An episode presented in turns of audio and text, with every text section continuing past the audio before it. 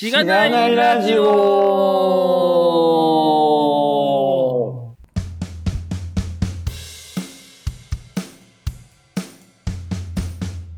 おはようございます。おはようございます。おはようございます。テンション。そう、唐突に始まったんですけど、えーっと、もう撮ってるんですよね、こはい。れは。はい、撮ってます。はーい。えー、本日もゲストの方をお迎えしてお送りしております。野沢康さんです。よろしくお願いします。お願いしますよろしくお願いします。言いづらそえ？いい野沢言いづら。そう。確かになんか、ちょっと、心構えが必要ですね。はい。あ、ここのタイミングであれですかね？自分あのーそうですね簡単な。はい。はい。えっと野沢さん知らない人もいいかもしれないんで、はい軽くご紹介お願いします。はい。株式会社つくるばというところでエンジニアリング責任者をしております。野沢康と申します。よろしくお願いします。お願いします。えー、野沢さんはどういう経緯でしがないラジオに出られたんですか？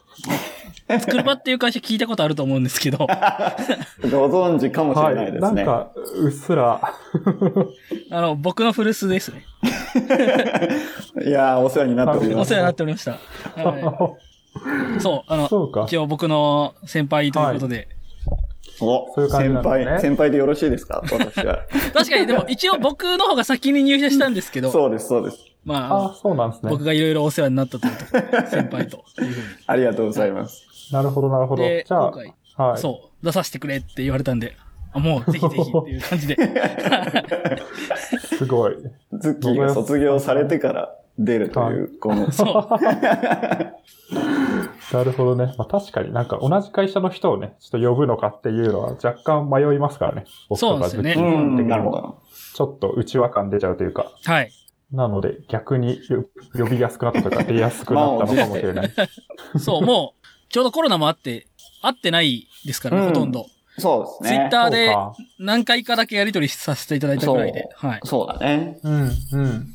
この、そうですねにするか、そうだねっていうかを、ズッキーの時は悩みます。ちょっとやりやすい方で。やりやすい方でお願いします。確かに。そう、なんかあの、昔ですけど、その、一緒に、イスコンも一緒に出たことがあったりとかして。ああ、そうですね。はいあ、の、それこそしがないラジオに昔出ていただいた白道さんとかも、はい。一緒に3人で、お世話になりました。はい、あの、そうか。出たこととかもあって、はい。じゃあ白道さんのことも知ってるんですね。知っております。はい。なるほど、なるほど。はい。そんな野田康さんでございます。はいちょっとわかんない。二人の空気感が僕はまだ掴みきれてないですが、そうですよね。うん。気にせず。はい、気にせず気にせず。そっか、でも、でも一緒に働いてた期間で言うとどのぐらいなんですか？まあでも、結構、はい。一年半一年半は、そうだね。うん働いてました、ね。一緒に働いてました。うん。なるほど、なるほど。僕が入社してから、うん、2ヶ月ぐらいだったんで、もうほとんど作る場にいた期間、ほとんど一緒に働いてたって感じです。うんはい。やってましたね。おーなるほど。じゃあ結構入社同期っぽい感じなんですね。そうですね。なんかちょうどたくさうんん。入った時期だったんで、あの、はい、はい。たくさん募集した時期だったんで。なるほど。じ。ゃあ、そうですね。この辺も、ぜひお探り探りな。さ探り探りなガミさん、珍しい。なんか、そうなんだ。あんまりこう、しがないラジオって、まあ結構、初めましての方多いんですけど、うんうん僕だけがしが結構知ってるとか、ガミさんだけがよく知っているみたいな人はあんまり出てこないので。なるほど、なるほこど。そうなんですよね。あの、情報の対称性がある感じがありますが、まあまあ気にせずに突っ込んでいければなとはい思いますので、お願いしますよろしくお願いします。はいそうですね。まあいろいろ書いていただいて、事前のメモにも、えっと、トピック上げていただいたんですけど、はい。最初なんか、まあざっくりなんかキャリアっぽい話からうんうんすることが多くてですね、はい。その辺から聞ければと思ってますが、わかりました。うなんか僕が辞めてから、はい。なんか肩書きが変わってるんで、その辺もね。あ、そうなんですね。はその そっか。肩書きの話ね。はい。でその辺のね、ズッキーさん的なアップデートをね、ズッキーさん側からしたアップデートも聞ければという感じですかね。はい。お願いします。わかりました。大学は情報系とかじゃなかったんですか？そうですね。大学は全然そういうコンピュータサイエンスとかではなくて、僕は建築都市環境学科っていうところでですね、建築学を、うんえー学んでました。公共空間、なんか公園とかですね、そういうのの配置計画の研究とかをしたりしてました。なるほどですねうん。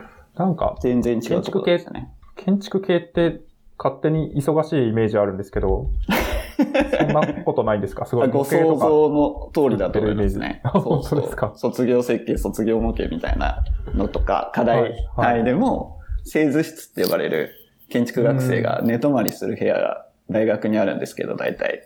はい。そこに入り浸ってましたね。うん。なんか建築あるあるっぽい。そうだね。そう、誰に聞いても忙しそうな学生製図室で寝てるみたいな。そう。そうそうそう。サークルとか部室か、製図室かに、大学の住人みたいになってましたね。うん。うん。なんかね、不思議ですよ。なそもそも建築学とか公共空間の研究をしようっていうのは、なんかどういう興味だったんですか、当時は。うんうんうんうんうん。そうですね。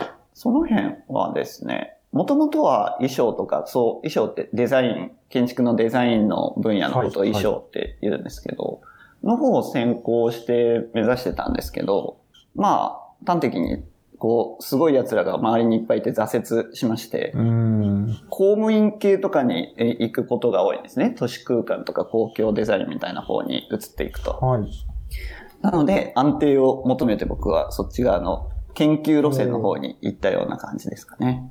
はい、はい。なるほどですね。だから、まあ、公務員とかになるかもしれないなと思いながら言ってた、ね、そうです、そうです。そうです、そうです。なるほど。いいですね、いいですね。僕もなんか最初は公務員志望で挫折してからスタートアップのエンジニアになったなったので、そこの気持ちはわかります。謎すぎますけど。うもうそういう関係で、なんか4年生は研究のテーマを作りつつ、地球一周をしてました。ええー、地球一周。知らなかった。あの、写真のサークルとか入ってたんですよね。はいはい確か。あ、そうですね。写真サークルも入ってましたね。その、その一環とかじゃなくてね、地球一周は。その一環とかではないですね。そうなんだ。うん。卒業研究に使おうと思って、なんか、公園とか道にある、ベンチとかの配置計画みたいなのを、まあ、テーマにしようとしてたんですけど、世界のそれぞれの街を歩いて取ってきたものとかを使ってやろうとしてました。うん、結局、ボツになりましたけど。一周したのに。でも楽し、じゃあ楽しく一周してきた。ただただ楽しく一周してきました。なるほどですね。いやまあでもいいですね。なんか、いろいろ研究も充実しつつ、旅行もしたり、サークルもしたり、いわゆる大学生活充実した感。いや、楽しい大学生活でしたね。いいですね、いいですね。最初でも公務員になろうっていう話も、なんか思いとしてあったと思うんですけど、うんうん、新卒はどうなったですか？その後。新卒はですね、えっ、ー、と、投資用の不動産のマンションの不動産営業になりました。ほー。全く確かに。全く違う感じの。うん、建建築不動産。まあでも建築と不動産全然違いますもんね。うん。うん、営業職ですね、本当に。うん、うん。確かに。なんか不動産営業とかってあんまり、なんだろうな。まあ、給料はいいかもしれないが、安定ってよりも、なんかこう、成果出してめっちゃ儲かるか、成果出せないと 辛いみたいなイメージあるんですけど、はいそうですか、実際。いやなかなか辛い、辛い職種なんだなというのを実感する 新卒時代でしたね。なるほど。そこでも公務員じゃなくてそっちに行ったのはなんかあったんですか？そうですね。なんか冒頭で、冒頭というかさっきのタイミングで地球の一周の話とかを出したと思うんですけど、はい、もうそっちの方を行きたくて、早めに就活を終わらせたかったっていうのが、だいぶ要因としてはありますね。ああ。一番最初に内定をくれたところに行ったというのが 正しいですね。確かに、公務員とかね、ちょっと遅いですよね。うん、試験の日程とかが決まってるから。うん。そうなんです。なるほど。いいですね。そこででも、最初の、いいのかな新卒の キャリアを決めるという勢い。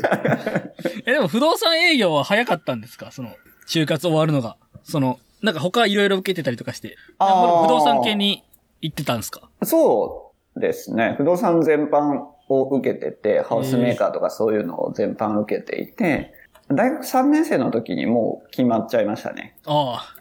早い人だ。おそれは確かに早い。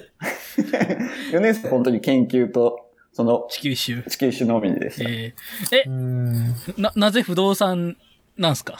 不動産は、そもそもの、まあ、専攻が建築だったっていう形で、うん不動産業界とかそういう住環境の業界が、まあ、それしか選択肢として頭につく、作ってなかったのと、はい。で、設計系の職種じゃないってなった時に、何を取るかなって考えた時に、お給料で営業職をあ選んだって感じです。なるほど。はい、はい。結構。いいですね。すごい現金大な選び方です学生感が。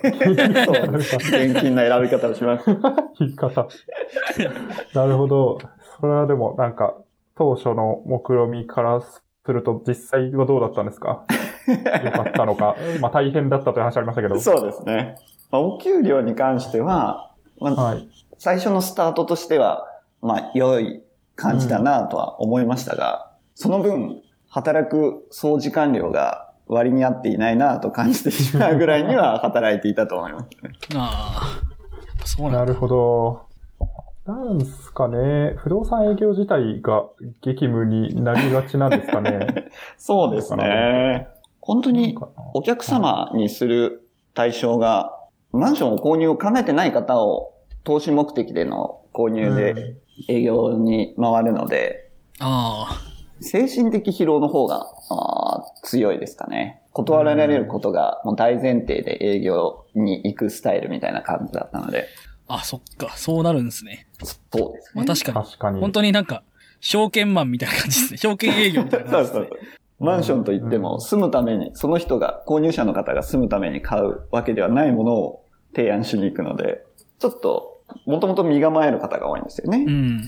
うん確かに。確かになそれはそうです、ね。え、なんかもう、え、それってあれですか？もう何丁目から何丁目までぐるっと回ってこいみたいな、そんな感じなんですか？ああ、そういう感じですね。エリア決められてっていうのもありましたし、まあ、よくある、こう、電話帳みたいなものがあるんですけど、上からずっとはい電話をビル倒 かけていきましょうというような形のがありましたね。やばい。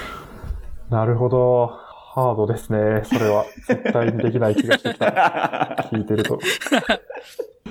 なるほど。なんか、職場環境的にはどうだったんですか？僕の勝手なイメージで言うと、不動産営業はすごいパワハラとか多そうだなと思って。すごい。直接的ですね。まあ、でとても偏も、見。はい。成果上げてる人と上げてない人によって差があるっていうのが正しいですかね。ああ、なるほどう。ん。確かに。結果出せばいいんだよ、みたいな。そうです、そうです、そうです。何があ行われていたかまでは深く言及したくない感じですけど。なるほど。やりましょう、この話は。辛い気いろい持ちになるろ。あったってことですね。なるほど、なるほど。そっからでもな、どのぐらい続けてたんですか？新卒の不動産営業の会社。えー体調を崩しちゃって、半年いかないぐらいでフリーターになりましたね。なるほど。あ、そうなんですね。そうですフリーターになったんですね。へえ。あんま知らなかった。そうだね。この辺の話はあんまりしたことがないね、次に。まあ、あんましないですよね。同僚と昔こうで、みたいそうです。な。あなるほど。へえ。えー、フリーター時代はなんかどういう感じだったんですか？普通の居酒屋で働いてましたね。うーん、すごい。フリーターのイメージのまま。それもなんか偏見。それもなんかすごい偏見です。そうですか。いや、なんか、なんすかね。劇団とかにいて役者を目指しているが、まあ、ほぼフリーターみたいな人って大体居酒屋でバイトをしているイメージ居が酒屋かコンビニでも。僕の中で完全に出来上がってたんで。そうですね。単価がいいところを選びがちですよね。そうそう。なるほど。そういう感じだったんですね。なんかもうそっから今はこうエンジニアなわけじゃないですか。そうですね。こうフリーター、居酒屋でバイトしてるフリーターからエンジニアになるって、結構ジャンプがあると思うんですけど、はい。その間には何があったんですか？そうですね。やっぱりもう一回ちゃんとした職には、あーつきたいなと思ってた中で、ものづくりみたいなのは、もう一度、まあ、建築だったこともあって、えー目指したいなと思ってました。うん。そんな中で、建築のものづくりのスパンっていうのが年単位になったりとか、結構長めのスパンのあーものが多くてですね、ユーザーさんとかお客さんからフィードバックを得られる、そのタイミングが結構長くなっちゃうので、リードタイムが。うん。もうちょっと早く作ったものをお客さんに、えー喜んでもらいたいなと思った時に、なんかサービスとかシステムを作ることは、建築よりは、あフィードバック早く返ってきそうだな、で、ものづくりだなっていう二つのような考え方から、よし、エンジニアになろうっていうのが最初のきっかけみたいなとこですね。はい、はい。いやその辺はすごいわかる気はしますね。ものづくりっていう軸で結構うん IT 系に進む人は多い気がしますし、うんうん確かになんかそうですよね。ちょっと飛びますけど、うちの会社になんか元建築士の人へがいて、建築士なのかな？多分建築士だと思うんですけど、はい人がいるんですけど、その人もなんか、まあ、うち B2B サーズの会社なんですけど、うんなんかもうフィードバックもらえるまでが長すぎて、なんかちょっと辛いみたいな、まあ辛いまで言ってないかもしれないですけど、難しいみたいな話がしてたので、全く似たような。やっぱそうですね。その辺のサイクルの短さみたいなのも結構 IT 系の魅力な気がしますよね。うん。なんかそう、本当に僕もだから、化学が、なんかうーんって思ったのは、結構そのフィードバックサイクルの短さがありますみたいな話をよく言うんで、なんかそういう風に感じて、こう、あの、ハードからソフトに来る人は多そうですよね確。かに。うんうんうんうんうん。共感しますね、そういうのはすごく。そうですよね。なんかもうそっから、よっしゃじゃあ開発しようって言って、いきなり開発できないじゃないですか。おっしゃる通り。そうですね。それまでは、プログラミングとかやったことあったんですか？えー本当にやったのみたいなのはないですかね。大学のそういう講義とかの一環で、なんか簡単なホームページ作るとか、システムう書き上げるとか、建築の場合だと CAD とか触るんで、そういったものは、はいソフトウェアとして触る側ではなんか使ったりしてましたけど、作るっていうのはなかったと思いますね。うーん。ってなるともう本当一から学ぶみたいな感じだったと思うんですけど。そうですね。確かに。そう。で、まあ結構、まあなんか世の中的に、ある種こう、他の職種からエンジニアになろうみたいな、うん。なんかこう、風潮もあるじゃないですか。まあそれ自体結構大変だとは思うので、うんあの、安易にお勧めでき、していいのかっていう話はあるんですけど、なんかでもそういう人に参考になるような気もするのですけど、なんかどっから始めるんですか？そう、開発しようってなった時。そうですね。なんか割と愚直な道を歩んだなと思ってるんですけど、まず基本情報を取りました。へえ、フリーター時代にですか？そこから？あそうです、そうです。資格取って、資格持ってれば未経験 OK の企業、最悪どっか雇ってくれないかなという甘い願望を抱いて資格をとりあえず勉強して取って、はいで、実際未経験 OK の企業に雇ってもらえたので、えーそこでエンジニアキャリアをスタートさせたような感じですね。なるほど。愚直な道ですね。愚直な。愚直と呼んでいいのかわかんないですけど。いや、でもい、や、ぎ、実は成功法だと思うんですけど。そう、最短経路感はありますよね。あんまりプログラミングスクールとかがないかった時代なので、うん。僕今35で12年前とかなんで、あんまりなかった時代だと思うので、もう資格確かと思って取りました。うーん。いいですね。なんか、いや、これ、僕も結構思うのは、まあ、こう、会社に潜り込めて仕事で学べるのが一番、うん。こう、効率もいいというか、実践的だし、あとお金もらいながら学べるじゃないですか。うんうんうんうん。だから、まあ理想的にはそれが一番いいのかなと思っていて、なんで、まあ、プログラミングスクールとか、まあ行くのもわかるが、とりあえず潜り込めれば潜り込んだ方がいいんじゃねってうんうんうん。思うんですけど、うん野田さん的に今、プログラミングスクールいっぱいあるじゃないですか。はい。で、今の状況下で、じゃあ自分が、なんだろうな、当時、営業職からシステム開発しようってなったら。スクール通うと思います？僕だったらという話でいいですよね。はい。はい。僕だったら通わないと思いますね。それうはんなんでかと言いますと、なんか、基礎のことを知りたくなる方なんですよ。何か物事を始めるときに。うん。はいな。ので、普通にコンピュータサイエンスまではいかないですけど、基本情報っていうのが網羅的に、えーシステムを扱う上でのことを書かれているんだろうなと思って、そっち側から入ったんですけど、今でも多分きっとそうなりそうだなと思いますね。うん。あうん。応用、応用で、い、いきなりウェブアプリケーションを作ろうみたいなところではなくて、うん。なんかこう、その、成り立ち、成り立ちっていう。そうですね。うん いろんなメモリの構造とか、クロックとかいろんなことが普通に、まあ、そこまで深いまでいかなくても基本情報ってまんべんなく取り扱われているものだと思いますので、うん。テキストを読んでテストに合格してみたいな感じのフローを踏むと、うっすらですけど、まんべんなく、えーコンピューターが動いてることがわかるのかなみたいなのを期待してやってましたね。あうーん。確かに。怖いそうですね。まあ、スクールにもよるでしょうけど、結構、なんか、あんまりいきなり基本情報っぽい勉強から入らせるところなさそうじゃないですか。うん多分、つら、なんだこれってなっちゃうし、アプリケーションが作りたいのにみたいな そうですね。すごい遠回りな感じしますよね。そうそう、出てくる気がするので、受けが悪いという意味であんまなさそうだなという印象はあるんですけど、まあ確かに、その辺で網羅的に基礎からやっていくっていうのもそうだし、まああと資格取ると、ある程度こう、うん、うん、うん。なんだろうな、取ってくれる会社とかも、うんまあ本当に何の資格もないけど未経験で取る会社とかも、まあ一部あるような気がするので、うん未だに。それだったらなんかね、基本情報取ってるだけでなんか、おすごいね、みたいになるような気はしますよね。うん。うまくハマってくれましたね、それがう。ん。いい個人的な採用戦略がすごくハマってくれまいや、した。でも、結構あると思いますね。今でも通用する戦略な気がしますが。でも、実実際こう、会社入るわけじゃないですか。で未経験はい OK な会社に入りますってなって、とはいえでも学ばないと仕事できないみたいになった時に、なんかどういう感じでステップを、なんだろう、登っていったんですか？僕の未経験 OK の会社は、いわゆる SES の会社だったんですけど、はい。現場に それこそ放り込まれる感じが強かったですね。上司が、先輩が最終的な成果の最終ラインは保ってくれる中で、うん。お前にここまで任すから書いてみてって言われて怒られながらスキルアップしていったようなのが実体験に近しいですかね。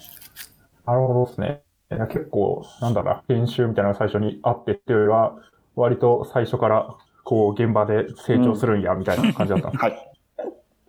なるほど。いいですね。OJT ですね。そうですね。Java での研修みたいなのはあったんですが、入った案件ははい Java じゃなかったので、なんじゃこりゃと思いながら、現場で 揉まれていました。知らないこの言語みたいになったわけですね。確かに。いや、まあ、そうですよね。実際なんか、働き方とか、会社によってはすごい、まああと現場によっては、ハードだったりとか、なんだろう、放置されたりとか、あんま成長できないって感じたりとか、い、ろいろあると思うんですけど、ゾヤさん的にはなんか、最高、初期の現場ってどうだったんですか？うん。結構、恵まれてたと思いますね。その、うん常駐先の会社の社員の方が、わりかし面倒見のいい方で、うん僕に対して、えー、いっぱい可愛がってくれる感じで教えてくれるのが、結構恵まれてたなと思っていますね。うん。うん。いや、なんか本当 SES はガチャとよく聞きますけど、なんか本当そんな感じなんですかね？う。んうんうん。そうですよね。なんかすごい、はい。その時代お金が全くなかったので、シューマイなるほど3つと白米のお弁当を毎日持ってたんですけど、それをかわいそうに思ったのがなんかすごい良くしてくれましたね。確かに、それは、お前頑張れよって感じで教えてくれましたね。確かに、それ、職場で食べてたら、ちょっと、こいつ大丈夫かみたいな。なんとかしないと、栄養失調になるんじゃないかみたいな感じはね、するかもしれないですね。なるほど。すごい苦労した時代って感じですね。そうですね。そうか。まあそうですよね。確かに。そっからでもいくつか現場を渡り歩く感じになるんですか？あ、そうですね。なんか業務システム系とかをいろいろやった後に、その時代は本当にソーシャルゲームが流行ってた時代だったので、ソーシャルゲーム案件がいっぱいあって、何個かソーシャルゲーム案件を渡り歩くような感じでしたね。うん、うん。なるほどっすね。いいっすね。なんかでも、なんだろうな。まあ、会社とか現場にもよると思いますけど、結構普通にソシャゲの案件とか、まあ、ちょっと当時ソシャゲがどのぐらい、あの、モダンな開発環境でうんぬんみたいなあるかもしれないですけど、結構、なんだろうな。事業会社とかでやるような開発に近いような開発が経験できる現場もあるんだとすると、それはそれでなんかすごいいい、いい気はしますよね。そうですね。ソーシャルゲーム本当に面白かったなと思うのは、イベントとかアプリを公開したタイミングでのリクエストが本当に瞬間的に大きく来るので、ううんん。そういうのをどう裁くかっていうのをあらかじめ設計したり、経験できるタイミングっていうのは、あすごく良かったなと思いました。今でもエンジニア経験として。確かに。うん。確かにそうですね。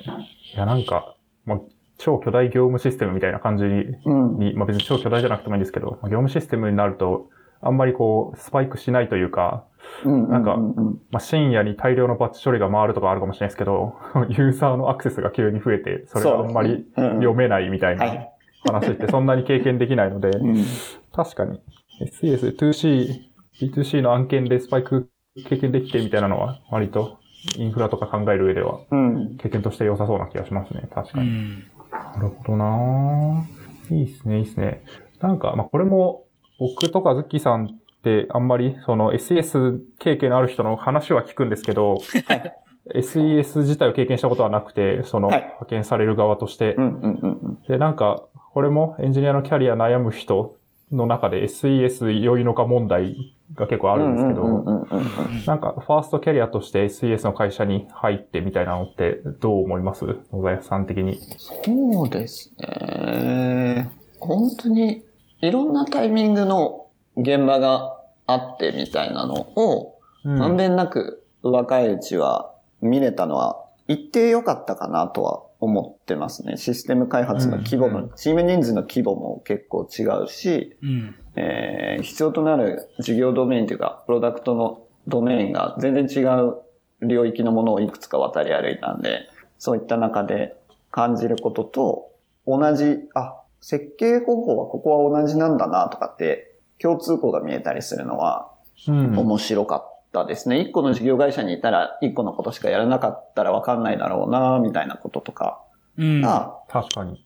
SES でいろんな現場に入ったから分かったことなのかなみたいなのは思いますね。ああ、ういいっすね。ん。確かに、その辺はね、ありますよね。まあ、なんか、まあ、言語とか、そのフレームワークとか、そのシステムのまあレガシーさとかうん新しさとか、まあ、新規事業なのかとか、まあ、うんいろんなものがあると思うので、なんかその中で、まあ、どう、どういうやり方をこういう場合だとすると良いのかみたいな、まあ、引き出しが増えていくみたいなうん。感覚は結構ありそうだな。確かに。他の人の話を聞いても思いますね。うん。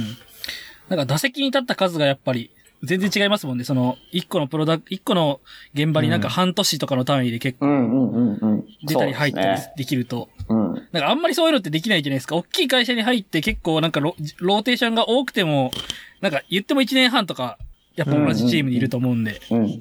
なんかそう、そういう場場合ではできない経験ですよね、そういうのって。そうですね。なんかあとは、成果出なかったらバッサリ切られるのも頑張んなくてはな、みたいなのがすごい意識的に、うんえー持ってましたね、僕は。ああ。結構そういう意味では切られるんですね。案件引き上げってなったことは何回かありますね。ああ、そうなんだ。なるほど。それ、それはなんていうか、初めの期待値調整が悪かったとかではない、なくてですか？その、まあ、それもあるかもしれないですね。大きくできる風に売ってると思うので。うんうん。営業さんがね。はい。うんうん。確かに。まあその辺もなんか発注元というか、現場の人がシビアだと結構バスバス切られたりとか、まあ本当めちゃくちゃでかいプロジェクトでとりあえず人が足りないみたいな 感じだと、そもそもなんか切るというよりもなんか誰がいるのかもよくわかってないみたいな 感じにそうですね。なりがちなので、うん。なんかそういう現場によってまた違う気がしますけど、まあ確かにシビアな感じだと、正社員とかよりはもう本当成果出さないとこの契約がみたいな 感じになる環境では。うんうんありますよね。うん確かに、そういう環境だと若いうちは結構成長しようという意欲につながる成果出さなきゃっていうプレッシャーにはなるっていいかもしれないですね。そうですね。なるほど、なるほど。いいですね。逆に大変だったこととかあるんですか？大変だったことはやっぱり全然一個のことを考えられない感じですかね。こう、うん。知識がシステム開発半年ぐらい現場入って、やっとできてきて、エンジニアとしての技術力じゃなくて、そのシステムをわかる技術力みたいなのが上がってきたタイミングで、現場が終わると、うん。またゼロから、その、ドメイン知識みたいなのを入れなきゃいけないくなるんで、うん。ああ、やっともっと成果出せる感じの自力ついたのになーって思った時に別の現場になったりするのは結構うんずーっともやもやするものはありましたね。うん。確かに。ここはなんかトレードオフというか、うんありそうですよね。いろんな現場経験できる反面、一つのシステムに深く関わってとか、そねまあ、その先を見越して何か設計をするとか開発をした結果、じゃあ1年後にそれがどうなったかみたいなのを、うんうんうんなんだろうな、フィードバックが得られない。長期のフィードバックが得られないみたいなうんところは確かに一長一短かもしれない。なるほど。ありがとうございます。いや、でも、総じてポジティブな感じがしたので、結構最初のキャリアとして修行を積むにはね、はい。まあ、いい現場に当たれる会社であれば、あるいはいい SES 企業であればいいのかなって確かに思いました。うん。なるほど。ありがとうございます。そこからでも、転職とかもしていくんですかね。そうですね。うん。何年ぐらいい現場にたんですか？その SE。SES の会社ですか、うん ?SES の会社は2年ちょっとぐらいかな。う。うんん。で、現場に入りました。その当時の現場に入りました。ああ、なるほど。はいなるほど。それは大丈夫なんです。大丈夫だろうと思います。あ よかったです。いや、なんか、ケースによってはすごい怒られが発生しそうだなと。そうですね。営業さんと話をして、筋を通して入ったつもりなので大丈夫だと思います。これは大丈夫そう。なるほどですね。そうか。それはなんか、あれなんですかね。この現場がいいなと思って、野田さんから頼んだって感じなのか、なんか現場の人に気に入られて、うち来ないみたいな感じだったのか。ああ、両方ですかね。ももともとのきっかけは、そういううん社員化考えてみませんかっていうのを、オファーをやんわりもらったのもあるんですが、一緒に働く、その際のおプロジェクトのリーダーみたいな人が、とても今まで会ってきたエンジニアの中で、この人が一番すごいなと思えるような人だったので、あこの人の元で働けるんなら、エンジニアとしてもうちょっと知識を、技術量増やせそうだと思うし、入りたいなと思って転職決めましたね、そこには。うん、うん。いいっすね。そういう人に出会えるっていうのもまた、なんというか、運が良かったというか運命な感じが。はい思ってしますねそれは本当に。なるほど、なるほど。そっからでも何回か転職されてるんですかね。そうですね。なんか、うん。ソーシャルゲーム作ってて、その事業ごとを売却したような感じで、転籍みたいなのも含まれるんですけど、はい。はいそう、今のところが6、7社目ぐらいなので現職が結構うん転職してる方だと思いますね。なるほどですね。なんかずっとおっしゃってましたもんね。この、その人と一緒に働きたい、その人と一緒に働きたい。そうそうそう。思ってて、みたいなのは、うん僕がいた時もずっと言ってたような気がする。うん。そううなんんです。うん。そうなんですね。そっか。じゃあ結構同じ上司の方とずっといろんな会社を経ても一緒だったみたいな感じなんですか？そうですね。もう、なんか、その人と働くことが僕の働く理由、エンジニアとして働く理由みたいな感じぐらいに思ってて。その人がいない会社でエンジニアやってても意味がないって思うぐらいには、その人を好いていましたね。うーん。そうなんですね。技術力ももちろんなんですが、メンバーケアとプロジェクト管理みたいな、なんか総合的に仕事をする人としてすごく素敵だなと思って、うーん。ずっと、まだこの人から盗めるものがあるなみたいに思いながらついてました。なるほどですね。いいですね。確かに。そういう話ってそんな聞いたことないですけど、確かにその人がどんどん違うとこ行ったら、まあ、ついていければ一番自分が成長できる。その人をロールモデルにするんだったら、一番成長できる気がするので、うん。確かにそのパターンありますね。なんかその人が引き抜きみたいな感じに思われたりしないんですか？その前職とか。まあでも、そうなりますよね。最終的にはその人がこうファウンダーになった会社にスタートアップ行ったんですけど、ああ。うーん。そういう感じにはなりますよね。そうですね。まあまあでもね、リファラルよくある界隈ですから。うんなるほど。そうか。じゃあ最終的に結構、なんだろうな、スタートアップに、え、その人が立ち上げたスタートに入ったってことはかなり初期から入ったって感じだったんですか？そうですね。ずっと似たような、あその、出会った時の会社にいた他のエンジニアも、えーそのスタートアップに入ってて、先に入ってて2人目のエンジニアぐらいで入りました。おー、なるほど。すごい。あれだな。ちょっとあれですね。会社の話が多いからもう、どれを聞いていいか迷うというか、どこまで掘ればいいのか迷いますね。確かにななんか、まあ、そうか。結構でも SES で働いてた時から、まあ、さっきのなんか一つのシステムに関われないみたいな話ありましたけど、うんうんうん。やっぱなんかそこから転職して、そこから結構事業会社というか自社のサービス作ってる会社が多かったんですか？そうですね。そういう感じで選びました。うーん。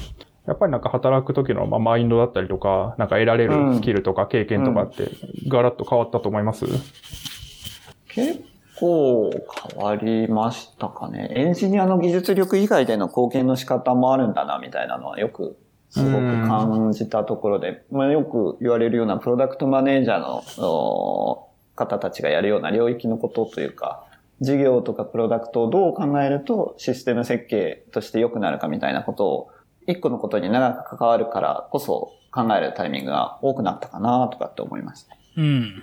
うん。うん。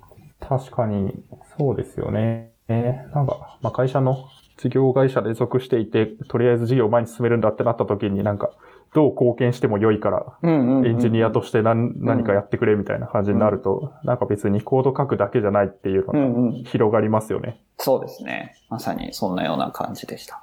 うん。確かに。なるほど。そこから、なんやかんやあって現職になったと。シュッときます。そう、そんな感じです。どこまで掘ろうか。確かにそうですねこのスタートアップは、はい。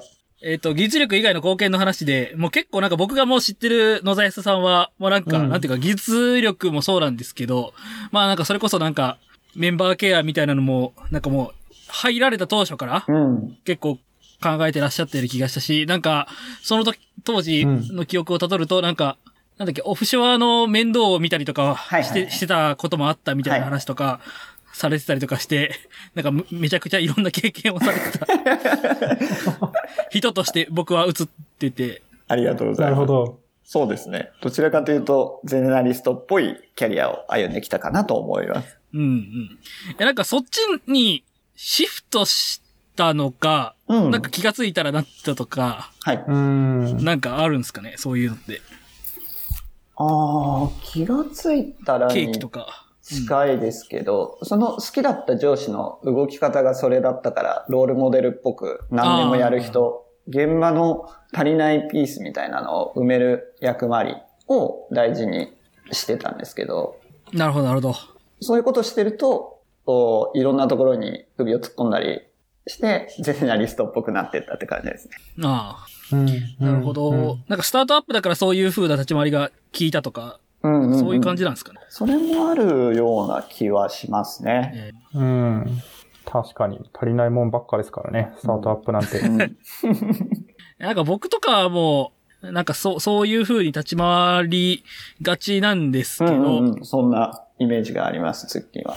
うん。なんか僕はどちらかというともうなんかその、えっ、と、すごい、ちょっとネガティブな言い方をすると、本当に技術一本でこうなんかゴリッと実装するという人に、としては、ちょっと力不足だなっていうところが、またまた。あって。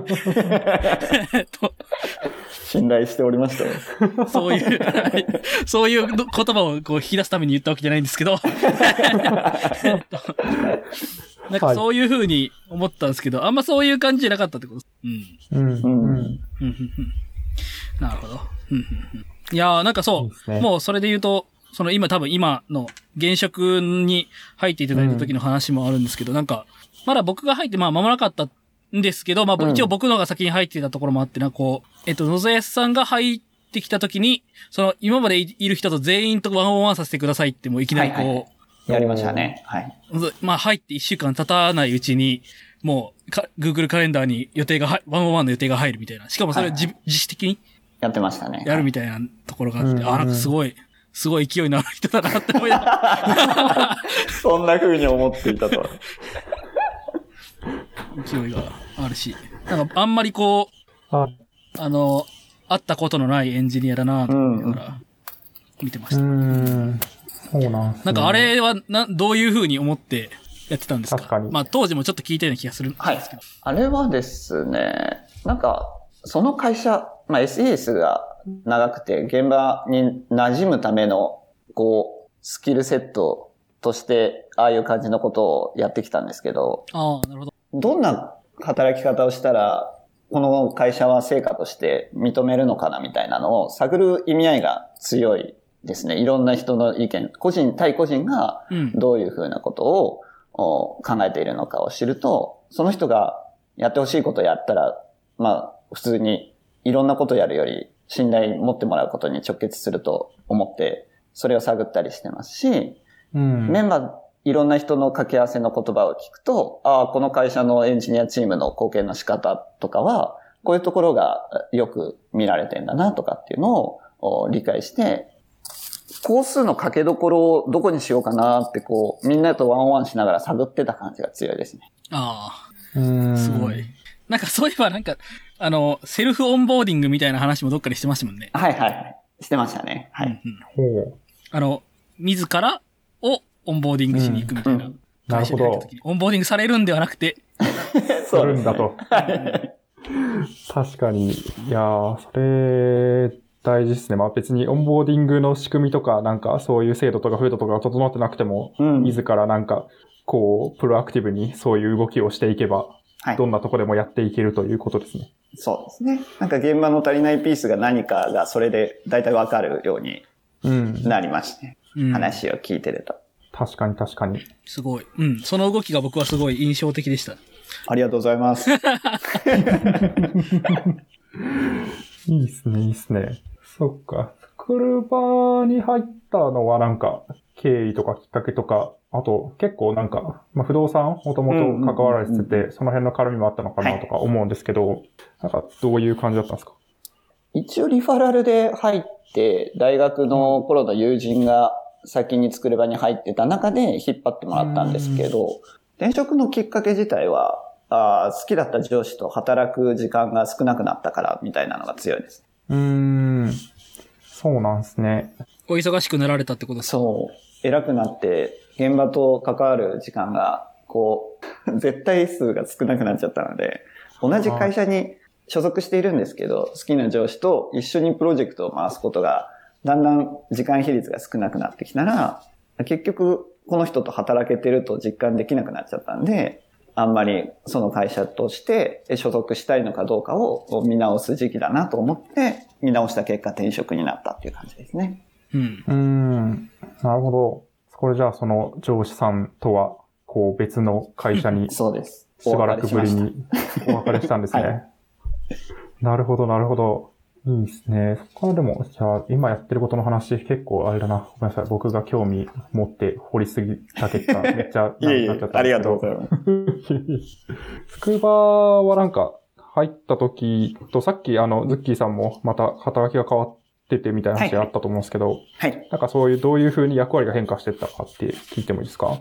はい。最初は普通のバあ専門職としてはバックエンドのエンジニアでアプリケーションコード書いたり、インフラ業務やったり、プロジェクト進行したりみたいなことをやってた専門性なんですけども、最初はその役割で入りましたね。バックエンドのエンジニアとして、うんえーアプリケーションを書いたり、インフラを見る役割として入りました。うんで、うん徐々に徐々に見ていくと、えー、どっちかというと、事業貢献よりも、今は基盤開発を、おーちゃんと舞台を作りたいみたいなタイミングだったので、基盤開発っぽい動きを、えーしてたのが1年ぐらいですかね。うん、うん。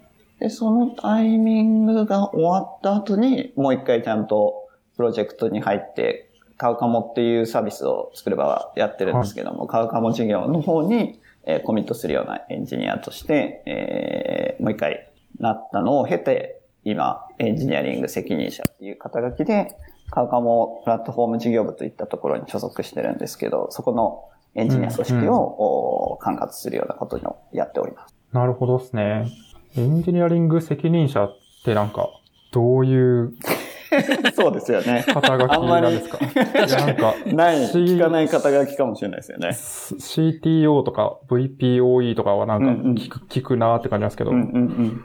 どういうことするんですか？電車の CTO とか VPOV みたいな感じではないんですけど、それっぽいラベルに当てはめるなら、事業部内の VPOV がしっくりくる感じですかね。組織側を結構メインで見るっていうような感じ。うん、うん。なるほどですね。そっか、事業ごとにそういう責任者の方がいて、はい。その中の、まあ、結構組織よりを見てるってことですね。そうです。うん。なるほどですね。そのさっき言ってた。た基盤開発とか言ってた話が、多分、えっと、どちらかというと、なんか、うーんと、ちょっと違うんですけど、なんか SRE 的な、そのはいはいはい。えっと、事業を、こう、横串で刺した時のうん。か基盤を見てた、見てらっしゃったんですけど、どはいちらかというともう一回その、縦軸の事業の方に集中されるっていう感じのイメージだと思います。はい。うん補足、ありがとうございます。よく内部をご存知な方が。そうですね。うんうん。そう、僕はどちらかというと、その、はいずっと事業でやってた、買うかも事業うんの方に関わってたので、うん。そ、なんかそ、そんなにめちゃくちゃ、なんか野沢さんと、うん。そっか、その基盤の時には、めちゃくちゃ仕事をしたという感じではなうくてんうんうん。そうですね。ね、うん。なんで戻っておられるんだなという感じです、僕から見て、見ると。なるほどですね。確かに確かに。そうか。なんかでも、どういう組織に関することを結構やってるって話が今あったんですけど、なんか具体で言うとどういうことをしてる時間が長いとか、どういうことを考えてることが多いんですか？そうですね。一番頭使ってるのは、事業、システム、組織みたいなのの、それぞれの間に起こる課題化の整理と解決みたいなことですかね。事業課題と現場課題がつながるような感じで翻訳をする作業みたいなとこだったり、うんえー必ず事業成長に合わせてシステムの、えー細かな課題感みたいなのが出てきたところを、それってちゃんと課題だよねって定義するのをやっていたり、なんかこの課題定義はテックボードっていううーグルー組織体みたいなのが別途ありまして、そこと一緒に、えーうんエンジニアリング責任者がやっているっていうような感じのところとか、うんあとは開発ライン、開発組織のおあり方みたいなのをおどう整理して、えー事業部長と承認を取って変更していくかとかっていうのを考えたりとかっていうことですかね。うーん。なるほどですね。確かになんか事業課題とかも結構なんかじゃあ開発で言うとそれどうなんだっけとか、それがなんかどういう重点度をつけていけばいいんだっけとか、うんうんうん。なんか、まあ、なんか現場的な言葉で言うとどうなんだっけみたいな話とか、なんかそういうのをこう橋渡ししていくみたいな動き方が必要になってきて、そこをこうまるっと見てるって感じなんですかね。そうですね。うん窓口役みたいな感じで動きをさせてもらってますかね。うんうん。なるほど。大変そうだ。小学生並みの感想言ってきた。なんか、それ、それで言うと、こう、じゃあ質問してもいいですか？どうぞ。まあ、結構カウカモって、もう開始から長いシステムでありサービスじゃないですか。はい。で結構、うん、そういう意味では、まあその基盤開発されてたっていう期間もあったり、うん。えっ、と、まあそもそも、まあ結構遅めからのこう入社、どちらかというと、はい。そうですね。っていうのもあったりとかして、しかも、うんまあ不動産営業の組織が結構大きい組織があったり、はい。まあなんかいろんなビズサイドの組織めちゃくちゃでかいじゃないですか。うん。なんか、その中で、その、なんか翻訳っていうのって結構、すごい理解が必要かなって思うんですけど、確かに。システム的にも結構なんか、うーんと、そこそこ大きかったような気がしているので、そうですね。はい。その辺ってこう、どうやって賄っていってるんですか？特に。うん。そうですね。なんか、どんな風に担ってるかで言うと、普通にエンジニアから見た目線だとこうですよっていうのを伝える役割だと簡単に言うと思っているので、うん。いろんな情報のインプットが、増えたんですけど、全部それをエンジニアとして見たらこうだよねっていう解釈に変えて、えー事業上お必要だと思いますよ、思いませんみたいな判断に変えて言葉にしてるっていう感じですかね。翻訳って呼んでるようなのは。うん。絶対的なインプット量が増えるのは、まあ、役回り変わったからそうだよねぐらいで捉えながら、うん、スタンスとしてはそんなことをしてるっていう感じかな。うん。うん。なるほど。結構そういう意味では、その、そっか。そこの翻訳がもう、ある種、その野瀬さんのし仕事の一つになっているっていううん感じなんですけどね。事業課題。を、そのエンジニアの言葉として、まあそのエンジニアのメンバー自身も理解しやすくして、うんエンジニアから見るとこういうことだよっていう風にエンジニアの言葉を事業側の人たちでも理解できる言葉にうんうんうんしてやってあげてっていう翻訳の作業が、野添さんのメインの作業。そううん。ですね。なんか、か直接的にシステム開発って売り上げにつながらないんですけど、はい。うん。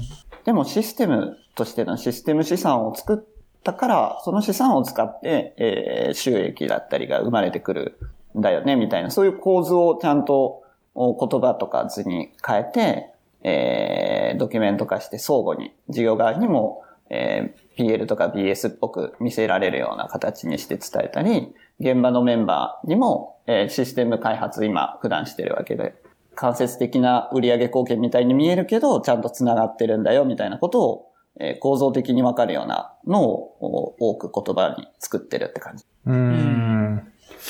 大事ですね。すごい。いやー、なんかそういう時に、こう、なんか後から入ったみたいな引け目はあんま感じないんですか？まあでもあんま、野添さんなんかそう思っててもそういう風に振る舞わないような気がするんですけはい。引け目というのは、どういう、どういう？ど。なんか、いやーなんか、あんまわかんないんですけどみたいな感じになっちゃうことが、うん僕あは、ー僕はあって、なんかはい、ちょっと引いてみちゃう。あ、なるほど、こういう人は、この人はこういう風に考えるんだなって思いながら、こう、引いてみちゃうことが多かったりするんですけどう、んうんうんうん。そこでも、でも、えっと、そういう役割になると結構強く出ないといけない場面があるじゃないですか。はいはい。ここはこうなんです、みたいな。うんうんうんなんかそう思えるのって、なんかこう、うんあります？確かにどう自信を持つかみたいな。そうそうそあんまり議論をする構図が好きではないというのがあるんですけど、僕う。は。うん、うん。議論をさせないための段取りをどう作るかみたいなのを一番意識してやってますかね。ああ、なるほど。ここはこうなんですっていうよりも、ここはこうなるんですよね。あなたもそう思いませんか？ほら、そうでしょ？みたいな感じの落とし込み方を結構することが多くてですね。うん。おー寝技。結構物事を説明するための構造化の準備とか、えーファシリテーションの準備とかに時間を多く使ってるような気はしああ、なるほど。確かに。大事な気がする。確かになんか、くちゃ難しい。野添さん、どうやればできるんだ。野添さんの、あの、机の上になんか経営の本とかあって、なんでこの人は経営の本勉強してんだって 思いながら見てた時期があって、多分それはそういう準備をしてたんですね。そんなものを見ていたんですか？恥ずかしい。なるほど。まあ、確かに、いろんなロジックが分かってた方が、そういう寝技とかうん段取りしやすかったりはするっていうのはあるんですかね。うん。そうですね。ああ。財務産票の考え方をこう構図に使うのも相手に伝わりやすいだろうなって思ってやったりするやつですね。もともとはそれ求めたがあって他の会社の CTO の方がそういう考え方をしてるネタがあって、オリジナルじゃないんですけど、それを自分の中の解釈に変えて、えー言葉で喋れるようにするみたいなことを本とか、あーそういう他の CTO の方がまとめてくださったような情報とかをインプットして言葉で喋れるように結構してます。うん。なるほど。すごい、さらっと言ってますが、大変そうです。うん、うん、うん。まあ、わからない。人によってなんかその得意不得意ありそうな領域な気がします。うんうんなるほど。は建築やってたのがだいぶ近しい感じはでもしますね。課題があって、それを構造的にどう解いていくと空間ができるかっはいて結構学生時代考えてたことに近くて物事のこの解き方といいますか、い。そう生きてるか。なーって、巡り巡って生きてるなーって今思っています。つながりますね。確かに。あどういうふうに、まあ、それこそ説明するための資料とかをどういうふうに作ると、まあ、それがどういうふうに使われるのかとか、どう解釈されるのかとかっていうのを、まあ、あらかじめ設計しておく、デザインしておくっていうことが非常に重要で、それは別に空間とかをデザインするのも、まあ、根本は一緒だよね、みたいなうんうん、ことですかね。そうです。なるすごい。と、いいですね、いいですね。はい。まあ、今やってる話はそんな感じですかね。はい。さありがとうございます。あと多分、大きいトピックを2つぐらい挙げていただいてて、この辺も拾えたらなと思っているのですが、この新任マネージャーの信頼の話というのは、あ はい。どういう話なんですか？信頼されてますか？お二人は、周りの方に。あ 怖い、怖い質問しますね。ここは、どうですかね？ちょ僕は別にね、マネージャーとかじゃないので、あの、という逃げを張っときますが、まあまあ、あの、僕フル株なので、うん。そういうなんだろうな、有利さはある気がしますね。スッキーさんどうですか？あー、ね。されてるんですかね？されてる、評価で。されてるとは、思うんですけど、そう。周りって、周りってはい誰ですかね、確かに。思い浮かべる、今言った周りで思い浮かべてるのはチームのメンバーとかですかね。自分が、あーうん見ているメンバーとか、同僚とか、近くの。見ているメンバーだと、えっ、と、信頼されていると信じたいですかね？そう、信頼が結構難しいなって思ってまして、うん。はい。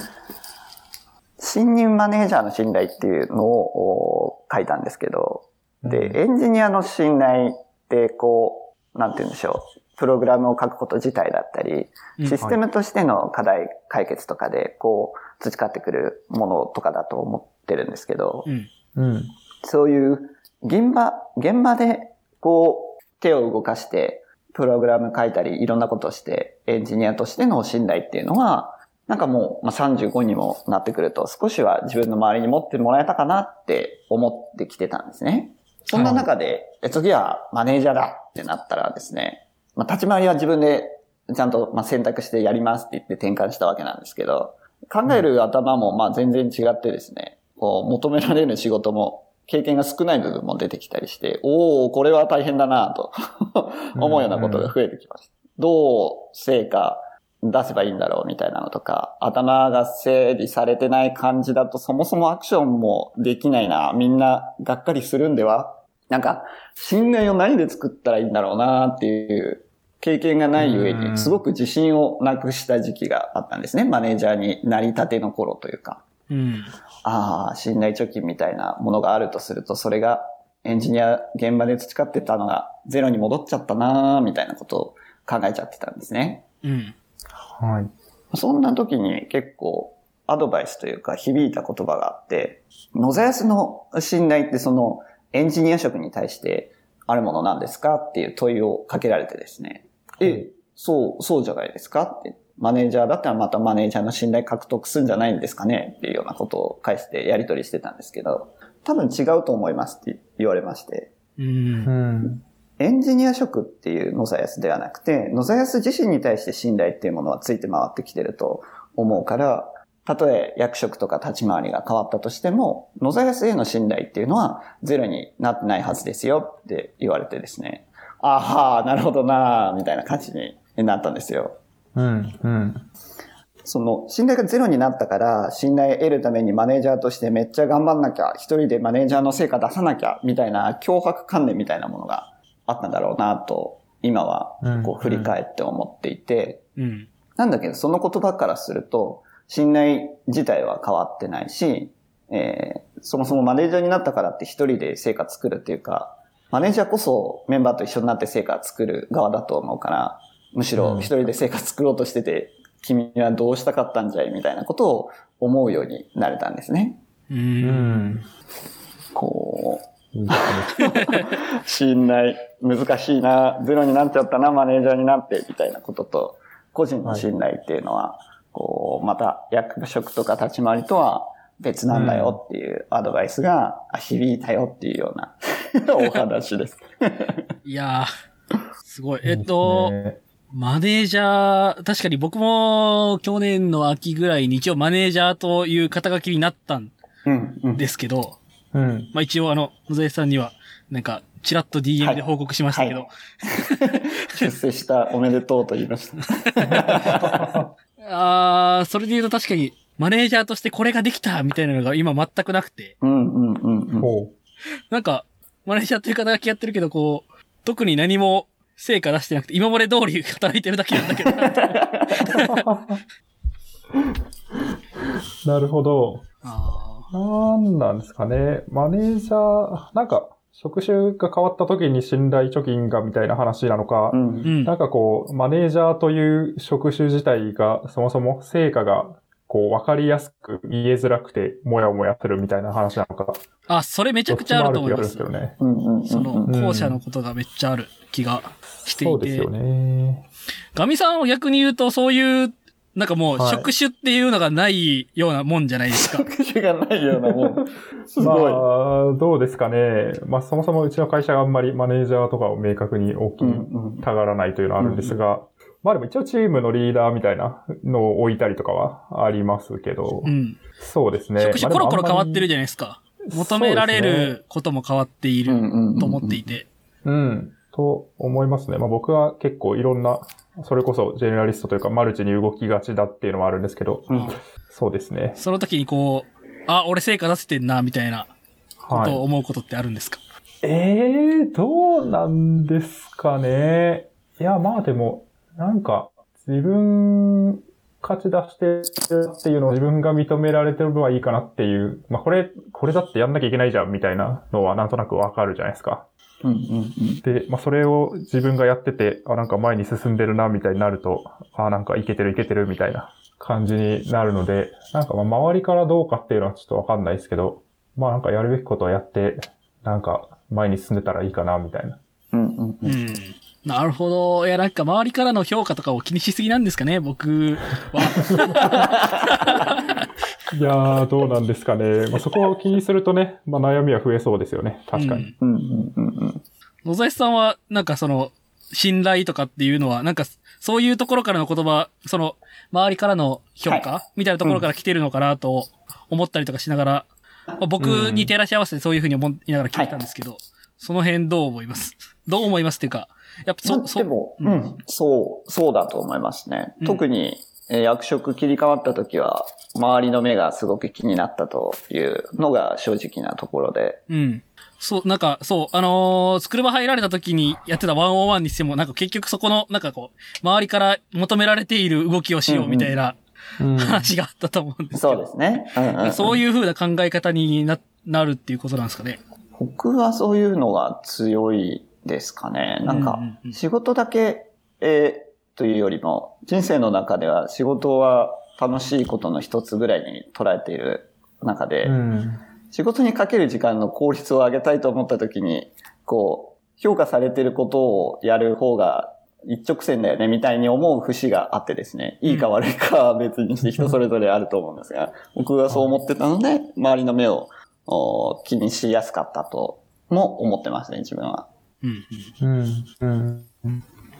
確かになぁ。そうっすよね。確かに。なんか、だ、ここにも書いてますけど、結構誰から信頼を獲得するのかみたいな話って結構むずい気がしてて、うんまあなんか、そうですね。そうですよね。まあなんかこう、経営層とか上司とかからちゃんと評価されているんだろうか、私は、みたいな不安を抱える人もやっぱ多いじゃないですか、世の中的に。うん。っていうのもいるけど、結局、なんだろうな。それが事業上の価値に全て直結するかというと、そういうわけでもなかったりして、うん。うん。なんかその辺のバランスの取り方みたいなのがやっぱ難しいのかなっていうのはね、そうです。もやもやとは思いますけど。すごいうん。難しいですよね。なんか、きっと事業の成果出せば、経営からは信頼もらえるんじゃないかなとか、きっとうん現場の環境を良くすれば、チームから信頼もらえるんじゃないかなとか、きっとリーダーの貢献を成果に翻訳すれば、リーダーから信頼もらえるんじゃないかなとか、なんかいろいろうん。イメージする信頼を得るためのアクションと関係みたいなのは、まあ、あるんですけど、そうやって考えていくとですね、なんか一般化できる貢献に対してでしか信頼貯められないな、みたいに思った時期があって、うん。それはそれで大事だし、実際成果出してる人が仕事上の信頼あると思いますし、えー、実感もそういうあるんですけど、マネージャーみたいな観点を見たときに僕が欲しい信頼みたいなのが、業務上のさ、そういった信頼と、人依存の信頼と二つあんだな、みたいなのを、こう、自分とは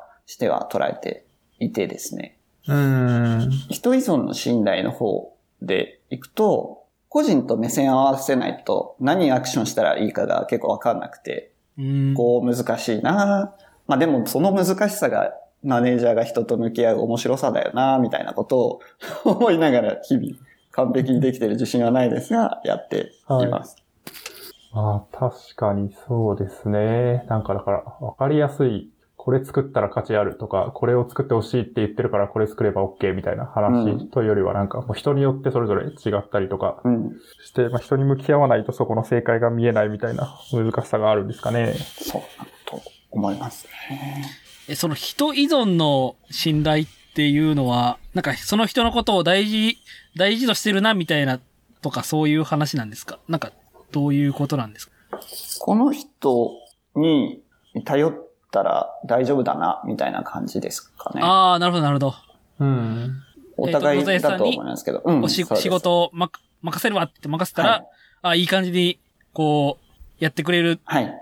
だなって思われることが重要ってこと。そういうのを、そうですね目指してうん。います。なんか、結局、得られた信頼を使って、うん。詳細まで落とさないで話してもらって、その人が楽に別のことできるようになってほしいな、みたいなことが、あ信頼を得たい理由だったりするんですけど、みんなが働きやすくなるために、やっといてぐらいの信頼感で受け持って、ちゃんと成果もお互い上げてる状態ができるために、え信頼が欲しいみたいな感じですかね。あうん。いいですね。確かにその信頼を得たい理由とかも人によって結構違う気がしますよね。うん。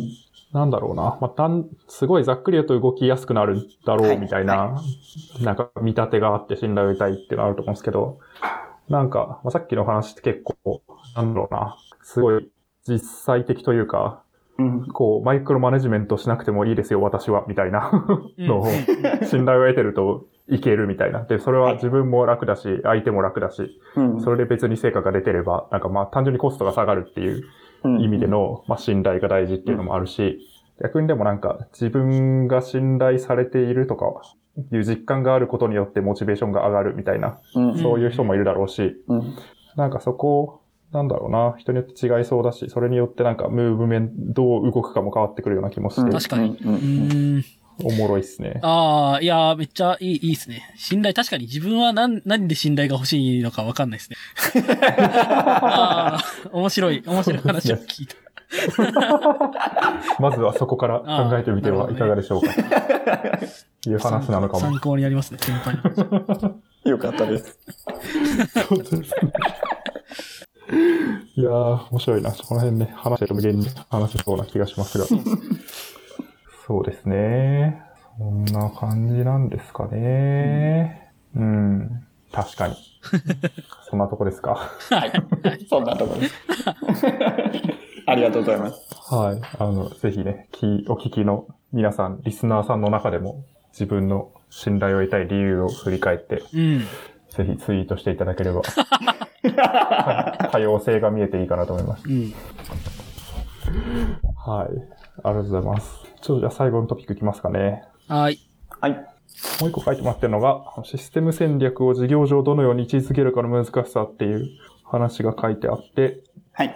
またなんか抽象度が高そうで面白そうな テーマだなと思ったんですけど、これはどういう課題感ですか？そうですね。これは、投資コストが難しいよねっていうような、ざっくりとした話になるんですけど、はい。システム戦略って聞いて、こう、どう成り立ってると思いますっていう感じなんですけど、技術的に負債を解消すること、みたいなことを、えーシステム戦略に、えー今当てはめて捉えてるんですけども、そこのはい。投資コストの判断が、こう、難しいなぁと思っているという話をしようと思います。うん、うん。えーそういうことを考える役回りが巡ってきたので、改めてこう、考えたりしてるんですけど、はい。うん。こういう話をするときは結構前提が、こう、大事だなと思ってまして、うん。先ほどの途中で少し話したところに近いんですけど、エンジニアはシステムを作って価値を作っています。システム価値っていうのができたことで、その先に売上としての経済的価値とか、サービスとしての社会的価値にこう繋がっていくんだろうな、みたいなのをこう考えていますと。うん。直接じゃないけど、システム開発が売上とか社会的価値につながっているような、あこう、流れのイメージですね。はい。で、この構図というのを事業に絡めて考えてみる。次に事業に考えている人に説明するために事業と絡めて考えてみますと、うん。えー財務産業の考え方の話をしましたが、それともう一回似たような感じの感じなんですけど、生産力っていうものが、まあ、エンジニア組織そのものです。エンジニア組織そのものが、あ開発といった行為をして、システム資産と負債を作り出します。バランスシート、BS に当たるようなとこですね。で、システム資産を使って収益や支出が生まれる。PL に値するようなとこですね。うん。うん。で、このシステム資産を作るっていうのを定義したわけなんですけど、システムっていうのはまあ何か要求があって作られていますと。はい。システムに対する要求が、まあつまりは事業戦略とかプロダクト戦略なんじゃないかなというふうに捉えています。う。うんん。システム、エンジニアの組織の生産力を使ってシステム資産を生み出す計画が事業戦略とかプロダクト戦略と捉えていて、で、ここでもう一個考えるものが残っていて、システム負債の方ですね。うんはい。で、こっちはエンジニアしか正しく認識することができないものだと思っています。確かに。わかんないですね。はい。何が負債かどうかは。つうん。スケーラビリティ、こう事業を大きくしていく中で、こう影響が出てくるものなので、無視していいかっていうと無視できるものではないと思っています。なので、これを解決するような要求も必ず生まれてくるっていうのが、えーシステム戦略だと思っています。うん。エンジニアがオーナーになって要求を出す。で、こちらもエンジニアが解消するので、エンジニア組織の生産力を使って解消していくようなあ構図になります。うん。この話をまとめると、事業戦略とかプロダクト戦略みたいな要求と、えーシステム戦略の要求、二つを同じ生産力を使って、えー解決するっていう構図になりますと。はいはい。となるとですね、え、プロダクト戦略と比較してシステム戦略をやる意味があるのっていう説得をしないと、えー投資コストとして見合わないから、いや、採用できないこのプロジェクトは、みたいな感じになっちゃうと思うんですね。うん。う。うんん。でも、売り上げを作んないので、事業戦略として売り上げがどうこう ROI が計算されてみたいなのが出しにくいので、説得する材料が本当に少ないと思っています。システム戦略をうまく事業目線の人に説得するっていうことが。うん。うん。うん。でもそれをしないと、エンジニアにシステム改善しようぜって言っても、個数がすまん、取り切れなかったみたいな形のことになりかねないので、ちゃんとやんなければいけないというところが、まあ、一番難しさだな。何で引き合いになってるのかっていったところで、えエンジニアの工数が引き合いになってるっていう構図があるのをどう説得するかが難しいね、というようなことを今悩んでるっていう 話ですね。うん。うん。うん。確かに、まさに技術的負債論ですね。このあたりは。いや、僕がいた頃もずっとありましたね。う そうですね。ん。いやーどう、え、なんかそれに対してどうアプローチしてるはいんですか、今。今はですね、うん。ここ、まあ、う腕の見せ所だよなと考えてるわけなんですけど、そうですよね。ちなみにでどうしているかで言うと、つどつどシステム戦略の投資コスト見合いを出すのは、まあ、結構現実的じゃないなと振り返って思っています。うん未来のシステム像を概算して生産性が高まってる期待値を計算するみたいなのが結構辛いことなので、うん。定常的に、こう、システムを生産する事業戦略の一個をこなしたって時には、必ずセットで負債もシステム開発に手を入れれば生まれるもんだと思ってくださいっていうふうに前提として話したりしています。なので、定常的に投資コストも含みましょう。プロジェクトが大きいんであれば、その分一定の割合で、えー同時に負債を生むためのコストもかけるべきですっていうような、あー調整を結構しています。うん。まあ、20%ルールみたいなことを言ってるのも、まあ近しい考え方かもしれないですね。常に定常的に取っておくみたいなイメージでいくと。うん。うん。で、その考え方に行くと、えー大きいプロジェクトがあるんだったら、その分、1年スパンのプロジェクトあるんだったら、その分、負債解消、負債が生まれる前提なので、負債解消のコストも、えー30%乗せましょうみたいなのをもう一定決めちゃいます。うん。で、システム改善コストはもう30%、プロジェクトのかけるコストの30%分上乗せで取れたので、その30%を使って、システム戦略上のどの玉ならあー入るか、どの玉だったらこなせるかっていうのを、えー考えるっていうののを今、落としどころとして、使ってますね。大きい事業戦略のプロジェクトが進むんなら、その分、えーリファクタリングの工数とか、アーキテクチャ変更のための工数を、もう勝手に生まれる構図にして、あ、いっぱい大きいコース取れるようになったから、フルリニューアルも、システム側もいろんな検証含めてやっちゃいましょうを提案しやすい。3ヶ月のプロジェクトなら、そんなに、えシステム健全に使うためのコース取れてない、生まれない想定だから、一部のリファクタリングに留めましょうとかっていうようなのを、えー事業側にもエンジニア側にも説明できるといいなと思って今はやっていますね。うーん。いいっすね、いいっすね。わかりやすい。そそれで言うと、この、そのシステム戦略みたいなところについて、こういう玉がありますっていうのを、ある程度こう、えっ、と、ビジネス側には見せてるんですかね？そうですね。うん見せてます。見せた上で、このぐらいのコスト使いますよっていう話になってはい。うそうですんなるほど。え、それで言うと、この、なんていうか、それ、そのさ何パーセントみたいな話をすると、うん。こう、えっ、と、パなんかパーセントなんで、こう、バツッとそこにリリソースを、この期間を取ってはい当てるみたいなのって、こう、パーセンテージじゃなく、なんかこう、一年の中の何パーセントをそれにこう、がっつり当てますみたいなのってすごい、やりづらい気がしていて、うんうんうんうん。こう、うん。えっ、と、まあ、日常の、例えばじゃあ1週間のうち、こう20%みたいな、30%みたいなのだと、なんか、わかりやす、あの、納得していただけやすい気がするんですよ。それは、はい。はいえっと、進化を止めないから。うん。うん。でもこう、逆にそのバツッと通りますっていう話だと急に難色を示されたりするんですけど、な 示されたりすることが多かったりするような気がするんですけど、別にそれはあの、作る場だけではなくて、その、いろんなところで多分そうなのかなと思っていて、なんか、と、とはいえでもシステム戦略って、なんかそういうフェーズが必要だったりするときあるじゃないですか。うんうんうん。その、ありますね。ある程度こうガツッと取って、ガツッと集中して解決しないといけない問題があったりとかすると思うんですけど、そういうのって難しくないですか？その今の何パーセントみたいな話からすると。そうですね。難しいですね。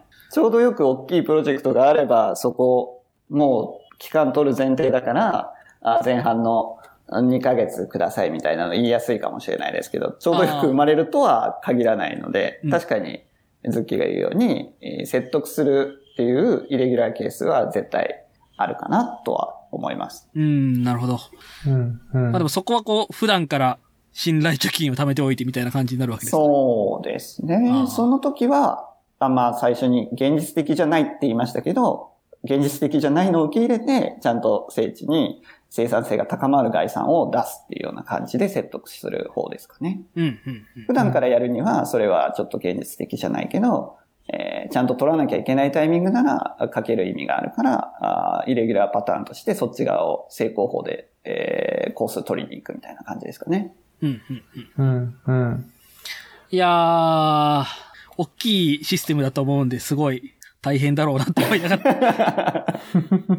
今、僕もね、なんかそういう、えっと、はい。ある一つのシステムを見てるんですけど、はいそのシステムの開発責任者を一応しているんですけど、うんまあ、まあ、まえっと、エンジニアのマネージャー兼のところはあるんですけど、なんかそれで言うと、結構まあその負債があるなとか、なんか普通にライブラリの、まあちょっと大きめのアップデートがあるなとか、はいなんかシステムの、例えば E2E テストをちょっとゼロからうんうん。うん導入したいなみたいな話があった時に、僕はもうなんかそのシステムの立ち上げ時期からずっとその事業部長と一緒にやってきたんで、はい。結構その、あ、期日通りにというか、その事業部長がやりたいことをやりたい時に出してきたみたいな信頼関係が、今、はいある程度ある気がしていてあと、システムがまだ小さいうん。ので、ガツッと取るって言っても、まあ、なんかそこまでじゃないので、えっと、むしろそこを、その事業のテーブルにあんまり載せずに、逆にロードマップの、えっと、バッファを多めに取るということで解決してるんですよはい。うん。でもそれは、なんかこう、今だからできることなのかなとぼんやり思っていて、うんうんうんうん。システムが小さい時だから、とか、まあある程度信頼関係があって、密に事業部長と連絡連携が取れるところだから、それができるんじゃないかなと思っていて、うん。なんかその、あ、ふんわり吉名に、ロードマップのじ、あの、時期間もか書かせることなく、あの、めシステム戦略としてもうまく、今は解消できてる気がしていて、うん。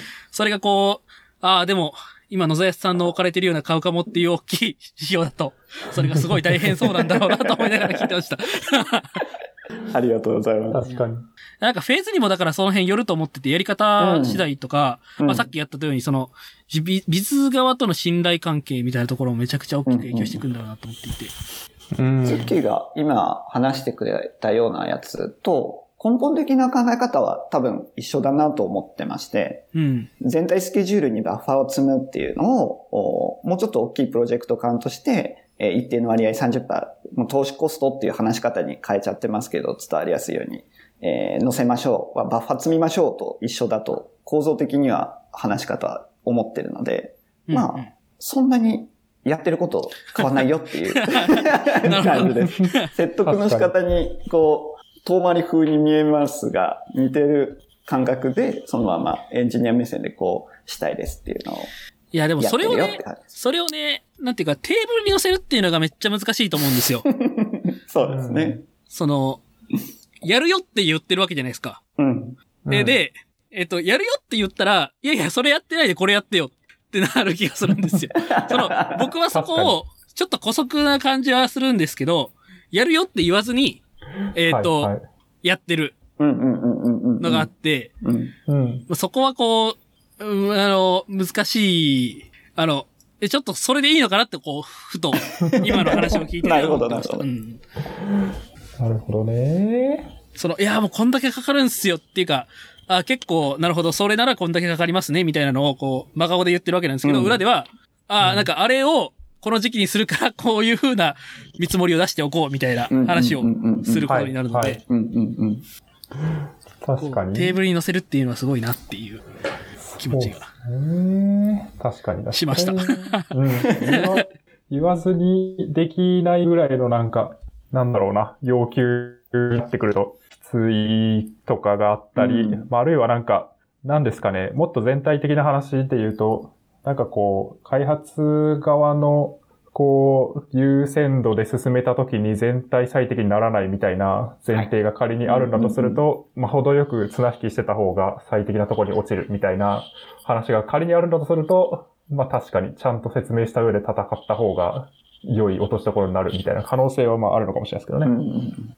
そうですね。うん。うんい。やーあ僕もちゃんとそういう風にできるように。いやそういう風にできる方がやっぱこう、なんていうか、ね、あの、もし本当にそういう、えっ、と、これどうしてもやらないといけないんですみたいな時に、うん。ああ、なんかいつもの、あれの中で、なんかいつもやってるコミュニケーションを、まあちょっと大大玉として受け取らないといけないんだなっていうことが言えると思うんですけど、うんこう、い今までこう何もやってこなかったのに急に、それが必要って言われてもこう急にびっくりさせるみたいな話があるなって思うのでう、んうんうん。そうです、確かにね。確かに。確かに。そういう前提を共有するためのコミュニケーションを今のうちからやっといた方が良いのではないかってね、うん長期的に。うんうんうんあの、初めはとちょっとあれかもしれないけど、そういう前提を作っておくっていうのは、てか、うんうんそう、うんそれは必要だよねっていう文化を作っておくっていうのは重要なの、なんだなって思いました。確かに確かに。ちゃんとそこで貢献した人の評価にこう、うまくつなげてあげたい思いもあったりします。ああ、はい、はい。うん。事業的にコストとして取ってやったことだから、ちゃんと評価にもなるよっていうような感じのところと、うまく話をつなげるというか。うん、うん、うん。うん。それはでもこう、難しくないですか？まあその翻訳、翻訳の話になるんですかね、うんうんそこは。そうですね。うん、うん。なるほど。まあそれはでも数字を使うんですかね？その、このぐらい、もしこれをやらなかったらこう、将来的にこのぐらいのコストがかかってたようなところを、この人がこういう仕事をしてくれたことによって、それがかからなかったよとか、そういうリスクが減ったよみたいな話を数字を持って説明したりするんですか？そうですね。最初の考え方に近いんですが、20%とか30%とか、まあ、数値の振れ幅はいろいろありますが、そもそも負債が溜まっていくんですよ。それを解消してくれた人なんですよっていう見せ方をしまあしたね。あ、じゃあもう負債に完全に理解をしてもらうんですかそうですああ、それはでもすごいね。うん。うん。確かに。その状態を作れるのがすごいなって思い まあでも、そうですよね。その辺のベースがあるから、安定はこそ、まあその各メンバーがちゃんと周りの人の信頼を勝ちやすくなるみたいな話にもなるわけじゃないですか。評価されやすくなるとか、うんちゃんとこのやってることには価値があるんですよっていう、負債を返すことが大事なんですよっていうことのコンセンサスが、こう、エンジニアじゃないとこにも取れてると、エンジニアじゃないとこからも評価につながるとか、信頼得やすくなるっていう素地、風土ができてるのがすごい大事な気がしますね。確かにそう聞くと。頑張っています。まだまだだと思いますが、頑張っていきたいと思っております。ありがとうございます。こんな感じですかね。はいこの話は。ありがとうございます。ありがとうございます。いやー、いろいろ話したので結構いい時間になってきましたかね。そうです。あそうですね。ちょうど多分、1時間半くらいかな喋り始めて。確かに確かに。はい。そうですね。他なんか大丈夫ですか？話したいねことがあります？いえ、いっぱい話しました。いやー、あのーここに書いていただいてるお金の話が聞きたいんですけどね。ちょっとそれは、またプライベートでじゃあはい。はい。また飲んでください。はい。じゃあ、一回締めますか？あ、すごい。今思い出したけど、あれですね。テンプレ読んでない気がしてきた。いや、僕、あの、呼ばなくていいのって、いろいろなところでちょっと書いてたんですけど、全然気づいてなかったんで思ってました。本当ですか？はい。すいませんでした。いえいえ、完全にまあそういう忘れてました。回もあっていいでしょう。そうですね。じゃあ、終わりテンプレだけ読むか。はい。えー、しがないラジオではフィードバックをツイッターで募集しています。ハッシュタグ、シャープしがないラジオ、ひらがなでしがない、カタカナでラジオでツイートしてください。しがないラジオウェブページがあります。しがない .org にアクセスしてみてください。ページ内のフォームからもフィードバックをすることができます。感想、話してほしい話題、改善してほしいことなどつぶやいてもらえると、今後のポッドキャストをより良いものにしていけるので、ぜひたくさんのフィードバックをお待ちしています。はい、お待ちしてます。お待ちしてます。結構聞いてる人にもなんかわかるみたいなテーマあった気がするので、ぜひ今そのわかるを抱いた人は 今すぐツイートしてほしいですね。なんかでも今日、今日はすごい、まあ多分野沢さんだからなんとなく想像はしてたんですけど、すごい、なんか普段より抽象度が高い話が多かったです。確かに。そうですねなんと。信頼の話とか、うん負債の話とか。いやいや、確かになんかそういう回もあっていいんじゃないかなって本当に思ってます。ありがとうございます。そうですね。確かに確かに。なかなかね、しづらい話というか、な人も多いと思うので、んやっぱ具体の業務の話とかの方が仕事の中では優先なかったりするし、うんぜひ、えー、フィードバックはいお。待ちしてますという感じですが、最後に告知などあれば、どうぞ。はい。えー、作る場という会社なんですけれども、絶賛はい採用して、エンジニア採用しておりますので、もしお話聞いていただいてご興味が出た部分等がありましたら、ぜはいひ何か興味を持ってアクションをしていただけると嬉しいなと思います。nozayasuへのツイッターでもよろしいですし、会社のホームページでも、どこでもウェルカムでございます。はーい。一応、あれですかね、採用ページのリンクとかを、ショーノート、リンク集とかに貼っと ありがとうございます。思います。優しい。いやでもね、結構なんだろうな、さっきみたいな話って、そもそも負債というものを全社的に理解させようという動きがあるだけでも動き働きやすかったり、エンジニアのメンバーとしても。うん。いると思いますし、なんか野安さんがいるんだったら働こうみたいな人は結構いそうな気がしますけどね。うん。そういや思っていただけたら幸いです。めちゃくちゃある気がするので、うんうんぜひ興味を持った方は挑戦してみてはいかがでしょうかという感じで、はあ、いろいろすごい長い話をさせてしまって申し訳ない気持ちがいっぱいあるんですが、すごい楽しかったです。はい。よ話せて私も良かったでかっす。たです。そうですね。確かに。なんかこういう場でズッキーさんと話してどうですか？そうですね。なんか、まあ変な感じするじゃするし。そうですよまあでも、意外と野沢さんは飲んでもこういう話をし、される。だね。多い、多いですよね。はい。うん。なるほどね。うん。まあそういう意味ではそんなにトピックとして特殊だったというよりは、ただフォーマットが変わっただけだと。はい。うん。普段、本当にずっとこういうこと考えられてるんだなって思いながら。なるほど、なるほど。そうそうなんです。頭の中を垂れ流させていただきました。いえいえ、そういう媒体なので、すごい聞いてる人の中ですごい刺さった人は多いかなと思います。そう。なんか僕が辞めるときも、その作る場を、うんうんうんズッキーはこういうことで悩んでたよね、みたいな話を 言った言った されて、ああ、そうですね、みたいな のを飲みながら、あの、次からも頑張ります、みたいな話を、はいあり。ましたね、そういうの。なるほど。してくださって。よく、よく見てらっしゃるみたいな感じなわけですそうね。。ああ、なんかそういうふうにこう、ちょっとメタ的に現場とか場を見ているうん人なんだなと思いながら見てました。なるほど、なるほど。はい。はい。じゃあ、こんな感じですかね？はーい。はい。はい。じゃあ、えー、SP96 は野田康さんをゲストにお迎えしてお送りしました。ありがとうございました。ありありがとうございました。